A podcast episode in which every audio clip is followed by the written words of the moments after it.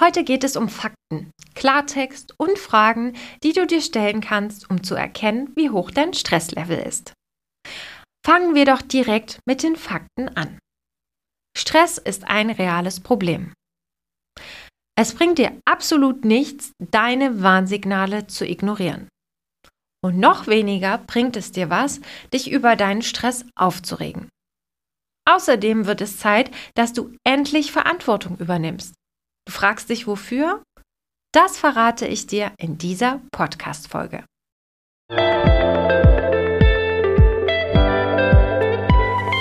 Hallo und herzlich willkommen zu deinem Podcast Freundin im Ohr.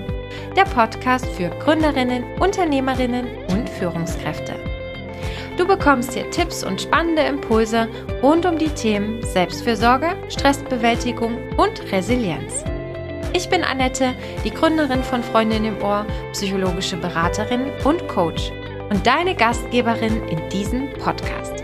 Ich freue mich, dass du hier bist und meiner neuesten Podcast-Folge lauscht. Stress ist ein reales Problem. Laut Weltgesundheitsorganisation ist Stress das größte Problem des 21. Jahrhunderts. Stress hat das Risiko, an einem Herzinfarkt zu erkranken. Chronischer Stress, belastender Stress verdoppelt sogar das Risiko, an Depressionen zu erkranken. Außerdem kann Stress im mittleren Alter dazu führen, dass dadurch die Entstehung einer Demenz begünstigt wird. Also, es bringt dir absolut nichts, deine eigenen Warnsignale zu ignorieren.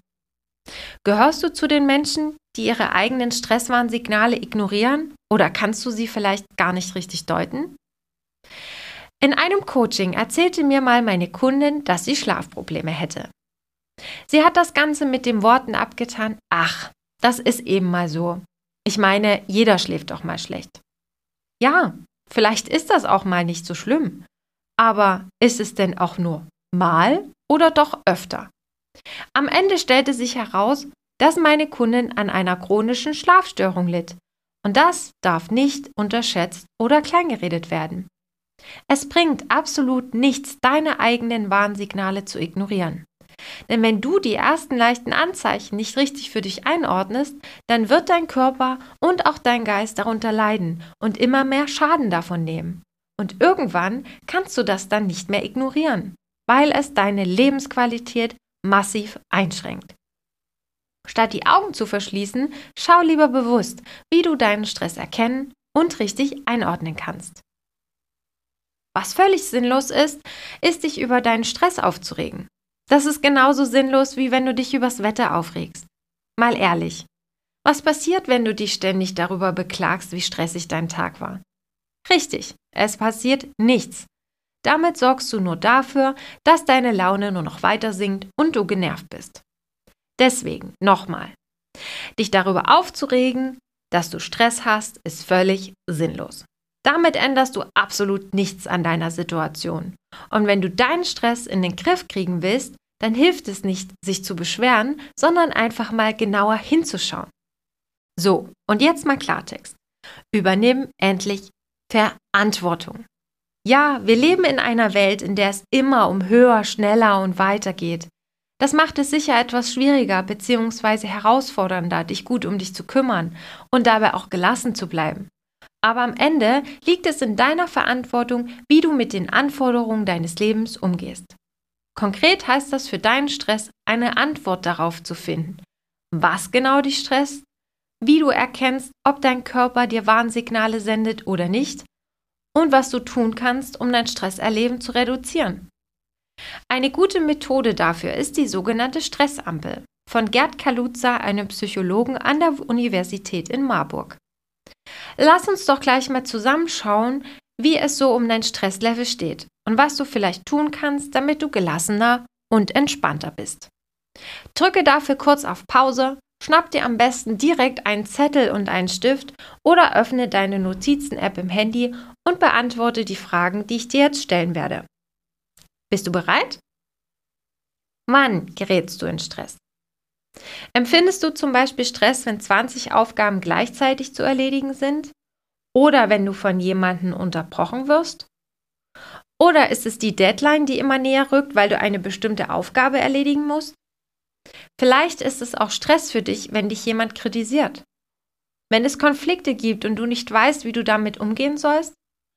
Überleg mal, was löst bei dir Stress aus?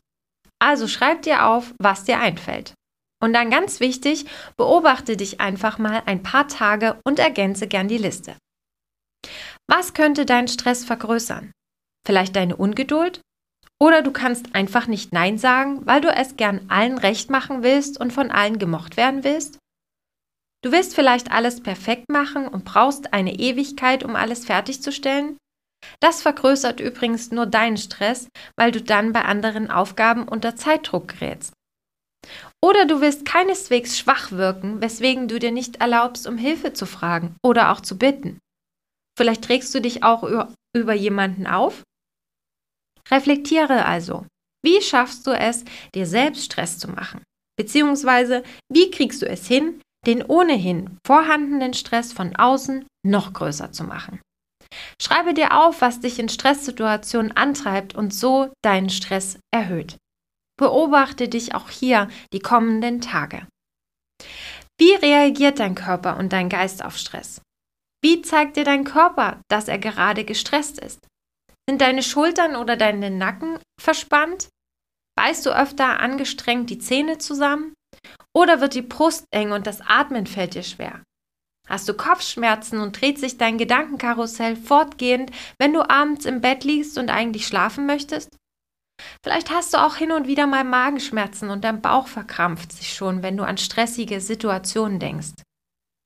Und dann frage dich, was du fühlst und wie es dir geht. Bist du gereizt? Gehst du bei der kleinsten Sache plötzlich an die Decke?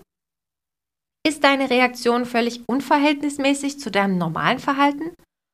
Oder kannst du dich nicht mehr über Sachen freuen, die dich normalerweise begeistert haben, weil du im Kopf ganz woanders bist? Schreib dir auf, wie sich Stress bei dir im Körper und auch emotional äußert.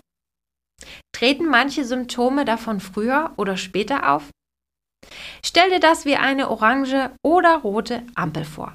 Was sind erste Anzeichen für Stress und wann merkst du, es geht gar nichts mehr?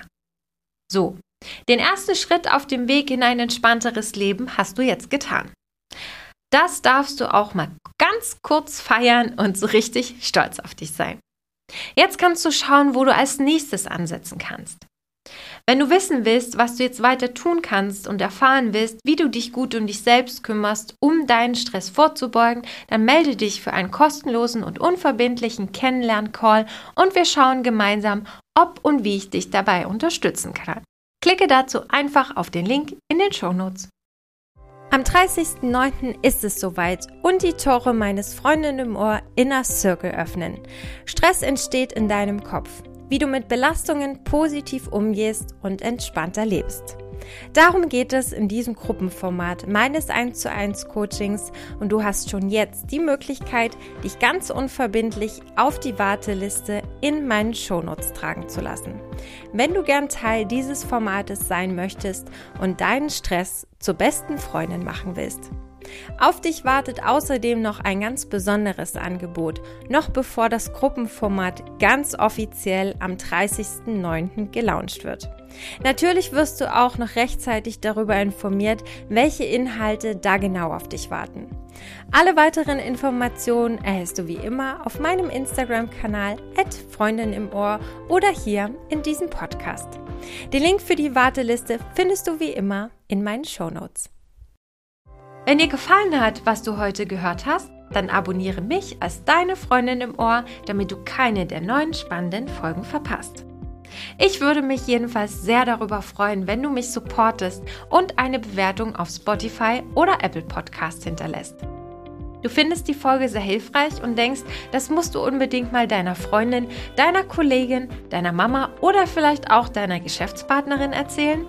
Dann teile diese Folge gern mit deiner Community. Für weitere spannende Einblicke folge mir gern unter Freundin im Ohr auf Instagram. Mach's gut und bis bald, deine Annette.